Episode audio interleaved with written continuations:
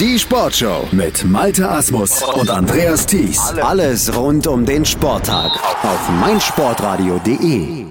Am Wochenende fand der Hinrundenspieltag der dritten Torball-Bundesliga bei der TG Unterliederbach bei Frankfurt statt. Die vier Teams, die lieferten sich zwölf zum Teil sehr packende Spiele und am Ende gab es ein Tabellenbild, das für den Rückrundenspieltag Ende Januar in Marburg eigentlich noch allen Teams Chancen offen lässt, einen der ersten beiden Plätze, die zum Aufstieg in die zweite Blindentorball-Bundesliga berechtigen, dann am Ende auch einzunehmen. Und dann fragen wir doch einfach mal nach, wie es vor Ort dann auch wirklich war bei Astrid Weidner, stellvertretende Vorsitzende der Abteilung Torball im DBS. Hallo, Frau Weidner. Grüß Sie, Herr Asmus. Sie waren am Wochenende in Unterliederbach. Ich hatte eben schon ja eingangs gesagt, eine sehr, sehr enge Tabellenkonstellation. Wenn wir das Sportliche erstmal noch ein bisschen zur Seite schieben, kommen wir gleich natürlich auch noch drauf. Wie hat Ihnen das Wochenende, wie hat Ihnen der Tag in Unterliederbach gefallen? Organisation, alles drumherum? Mir hat es richtig gut gefallen. Es war, es war angenehm, es war schön da zu sein, die Verpflegung war gut, die Stimmung war gut. Wir hatten auch viel Freude mit dem Livestream, den wir schalten konnten und da auch mit unseren beiden Kommentatoren, Leonie und Philipp, einfach zwei neue Leute, die eine hervorragende Arbeit gemacht haben, ins kalte Wasser gesprungen und einfach gleich mit dabei zu sein. Das war für uns eine richtig großartige Sache. Und abgesehen davon hat es Zugucken einfach auch Spaß gemacht, weil es vom ersten bis zum letzten Spiel spannend war. Und Sie sagen es schon, dann gucken wir doch einfach mal auf die Konstellation.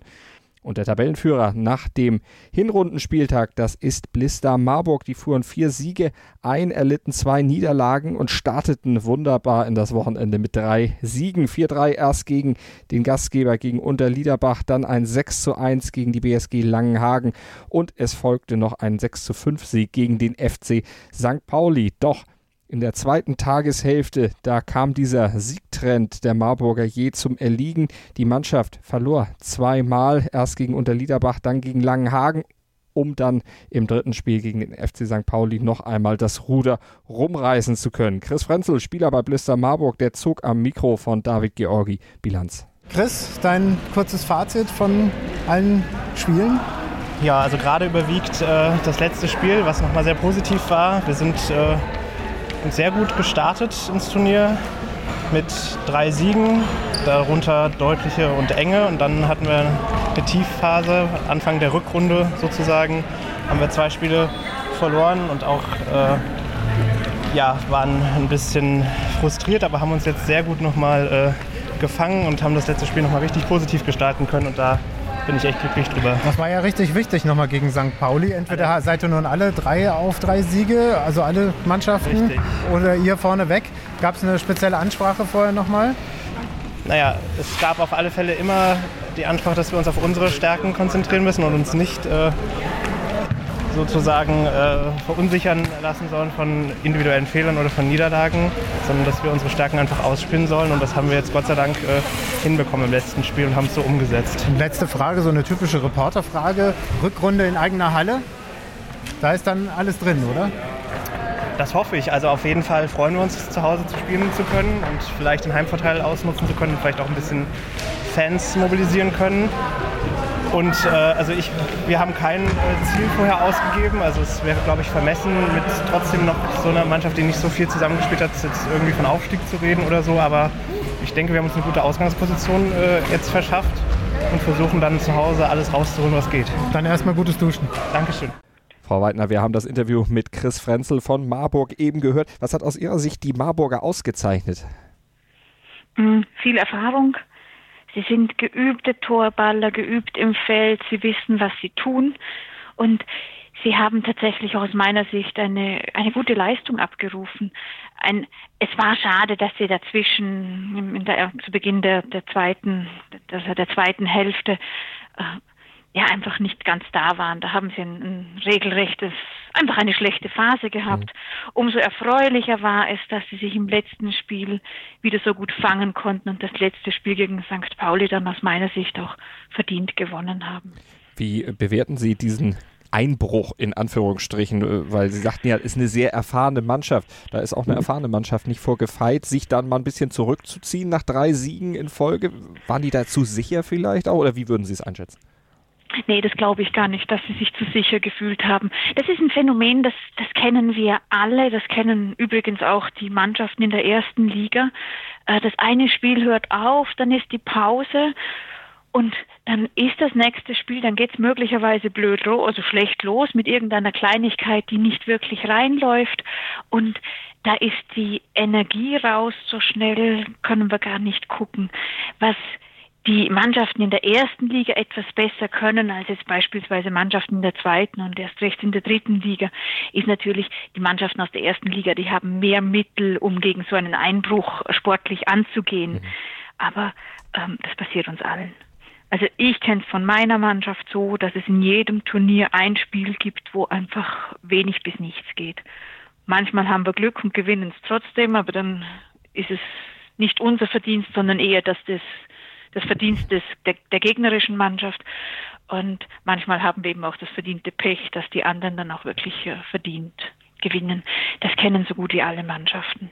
Zweiter in der Tabelle der dritten Torwart-Bundesliga nach dem Hinrundenspieltag die TG unter Liederbach 2, also der Gastgeber des Hinrundenspieltags und die gewannen dreimal und kassierten drei Niederlagen, 6 zu 6 Punkte, damit zwei Punkte hinter dem Spitzenreiter Blister Marburg. Und auch von den Unterliederbachern haben wir einen O-Ton vorlegen. Christoph Kasapis im Interview mit David Georgi. Christo Kassapis, sonst Spieler bei der TGU, heute in der Co-Trainerrolle. Wie war denn das für dich, so auf der Bank zu sitzen?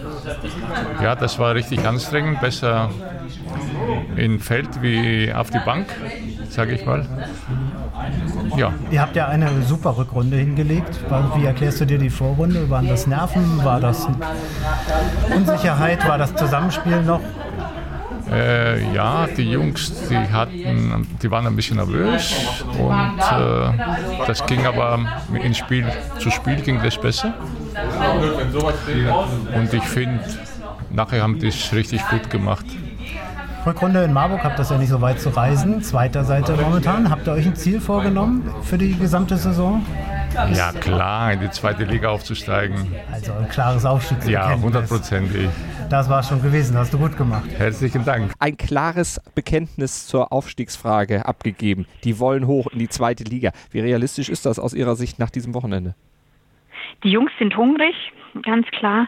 Und es ist wichtig zu wissen, dass sie letztes Jahr schon ganz nah am Aufstieg dran waren. Also die waren letztes Jahr ah, nach dem Hinrundenspieltag, glaube ich, Zweiter und haben es dann in der Rückrunde tatsächlich im letzten Spiel erst so richtig ähm, ja, so richtig verloren, was, mhm. was schade war.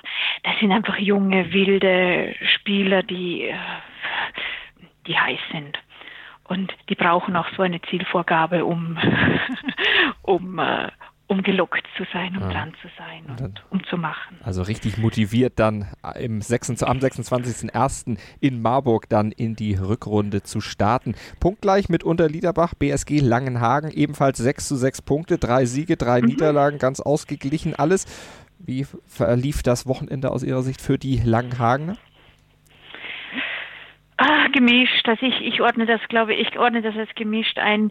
Ich hatte, ich hatte einfach das Gefühl, für die, für die ist es nicht immer so gelaufen, wie sie es gern gehabt hätten. Ähm, aus meiner Sicht ist Langenhagen auch die Mannschaft in der Rückrunde, die für die größten Überraschungen offen sein wird. Da habe ich viel Gutes gesehen und dann zwischendurch einfach auch wieder diese, diese kleinen und, und größeren Aussetzer was sehr schade war. Ähm, aber von denen werden wir durchaus das eine oder andere in der Rückrunde noch zu sehen bekommen. Vielleicht dann auch vom FC St. Pauli. Nach dem Hinrundenspieltag der dritten Torball-Bundesliga steht der FC St. Pauli mit 4 zu 8 Punkten als einzige Mannschaft mit einem negativen Punkteverhältnis auf dem vierten und aktuell letzten Platz. Groß ist der Abstand zur Spitze nicht, aber groß war der Abstand in einigen Spielen, so zum Beispiel gegen die TG unter Liederbach 2 im zehnten Spiel des Hinrundenspieltags. Da verloren die St. Paulianer mit 1 zu 11, kriegten also eine richtige Klatsche. Insgesamt, wie fiel das Fazit der Mannschaft des FC St. Pauli aus? Unser Kollege David Georgi, der hat mal nachgefragt bei Alexandra Ohm. Ja, erstmal zur ersten Frage. Ähm, wie zufrieden bist du mit der Leistung vom Team heute und deiner eigenen Leistung? Oha. ähm, ja, es ist schwer einzuschätzen, nachdem wir ja leider jetzt ähm, äh, glücklicher Vierter sind. Ähm, es ist schwer einzuschätzen, jetzt zu sagen, wie, wie zufrieden ich mit der Mannschaftsleistung bin. Ich glaube, wir haben das geleistet, was wir leisten können. Wir wissen jetzt, was wir noch, ähm, was wir noch äh, leisten müssen. ähm, und ähm, ja, es ist auf jeden Fall Luft nach oben. Und, ähm, aber ich glaube, was äh, unser Team absolut stark macht, ist der Zusammenhalt. Wir sind ein Team auf dem Feld, ähm, neben dem Feld. Ähm, wir halten zusammen und das ist unsere ganz, ganz große Stärke. Und meine eigene Leistung. Ja, ich bin als Captain äh, ähm, gestartet und ähm, ich denke, ich konnte mein Team wieder gut führen. Und ähm, ja, als Center ist das ja immer sehr schwer, seine eigene Leistung einzuschätzen. Aber ich glaube, ich habe einen relativ guten Job gemacht. Du hast es schon angesprochen. Ich meine, heute war es leider nur der vierte Platz. Aber ähm, kann man jetzt so kurz nach dem Spiel schon sagen, was ihr euch genau vornehmt für die Rückrunde? Ja, auf jeden Fall nicht den vierten Platz verteidigen, sondern nach oben schauen und ähm, ja, das Feld von hinten aufräumen und schauen, dass wir dann vielleicht durch Glück doch noch irgendwie auf den zweiten Platz vorrücken können, dass wir dann doch den Aufstieg schaffen. Aber im äh, Training oder so wird jetzt nichts verändert. Also ihr macht keine Straftrainingslager nein, oder. Nein, das, oder? nein, das gibt's, das bringt uns. Nein, warum? Es gibt ja nichts zu bestrafen. Warum sollte man da die Mannschaft bestrafen? Zwei Siege, vier Niederlagen, vier zu acht Punkte. Erstmal Tabellenletzter, aber das ist eine Ausgangsposition. Auch da ist eigentlich noch alles drin, oder? Also es ist für alle Mannschaften noch alles drin. Aus meiner Sicht ist die Wiesen noch nicht gemacht, wie wir in Österreich sagen. Also die Rückrunde wird spannend werden und St. Pauli ist aus meiner Sicht in der dritten Liga die Mannschaft, die äh, spielerisch noch die die Potenzial, also die noch am meisten Potenziale offen hat, die einfach noch zu wenig erschlossen sind. Da sind Spieler drin. Ähm, wenn die gut, gute Förderung erhalten, dann erwarte ich von denen noch sehr viel in den nächsten Jahren. Also und dann natürlich auch in der Rückrunde am 26.01. in Marburg. Dann werden wir wissen, wer aufsteigt in die zweite Liga. Die zweite Bundesliga übrigens, die fängt ja dann auch nächste Woche, beziehungsweise ja, in zehn Tagen nach unserem genau. jetzigen Aufnahmezeitpunkt statt. 27.10. dann beim FSV Forst Borgsdorf. Erwarten Sie da genauso ein spannendes Rennen, wenn wir jetzt einfach nur mal ganz grob vorausgucken. Sie brauchen sich jetzt noch nicht ins Detail zu gehen, aber genauso spannendes Rennen wie jetzt äh, am Hinrundenspieltag der dritten Liga? Auf jeden Fall, die zweite Liga ist eine sehr harte Liga, die zweite Liga ist eine umkämpfte Liga. Ähm, das wird die Liga sein, in der es wahrscheinlich vom ersten bis zum letzten Spiel wirklich spannend sein wird um Aufstieg und Abstieg. Ähm, ich halte das Feld für sehr ausgeglichen.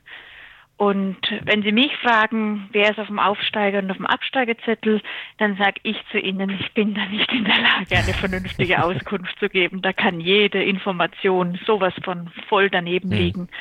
Das wird auf jeden Fall eine spannende Sache sein. Also könnte denn äh, nach dem aktuellen Leistungsstand der vier Drittligisten, die Sie ja jetzt am Wochenende verfolgt haben, äh, eine dieser oder könnten die beiden Mannschaften, die aufsteigen, mithalten? Das ist wie im Fußball auch. Die Aufsteiger sind auch immer die potenziellen Kandidaten für, die Ab für den Abstieg wieder, hm. das ist ganz klar. Nur ich glaube schon, dass die in der Lage sein werden, die anderen Mannschaften ausreichend zu ärgern. Also, da wird es dann spannend werden, auch in der zweiten Liga, dann in der nächsten Saison, aber natürlich jetzt auch erstmal zum Start in diese Saison. Und auch da werden wir ja noch vorausblicken hier bei uns bei meinsportradio.de. Das war jetzt erstmal unsere Zusammenfassung des Hinrundenspieltags in der dritten Bundesliga, der Blindentorball-Bundesliga. Und ja, da haben wir uns unterhalten mit unserer Expertin, mit Astrid Weidner, der stellvertretenden Vorsitzenden der Abteilung Torball im DBS. Frau Weidner, wieder mal vielen Dank und wir hören uns vor dem Start in die zweite Liga auch nochmal. Wunderbar, ich freue mich drauf und wünsche Ihnen bis dahin eine gute Zeit. Schatz, ich bin neu verliebt. Was? Drüben. Das ist er. Aber das ist ein Auto. Ja, eben. Mit ihm habe ich alles richtig gemacht. Wunschauto einfach kaufen, verkaufen oder leasen. Bei Autoscout24. Alles richtig gemacht. Sei dein eigener Programmchef. Mit unserer neuen meinsportradio.de App wählst du jetzt zwischen allen Livestreams und Podcasts. Einfach, immer, überall. Hol dir unsere neue App für iOS und Android und bewerte sie jetzt bei Google Play und im App Store von iTunes. Schatz, ich bin neu verliebt. Was? Da drüben. Das ist er. Aber das ist ein Auto. Ja, eben. Mit ihm habe ich alles richtig gemacht. Wunschauto einfach kaufen, verkaufen oder leasen. Bei Autoscout24. Alles richtig gemacht.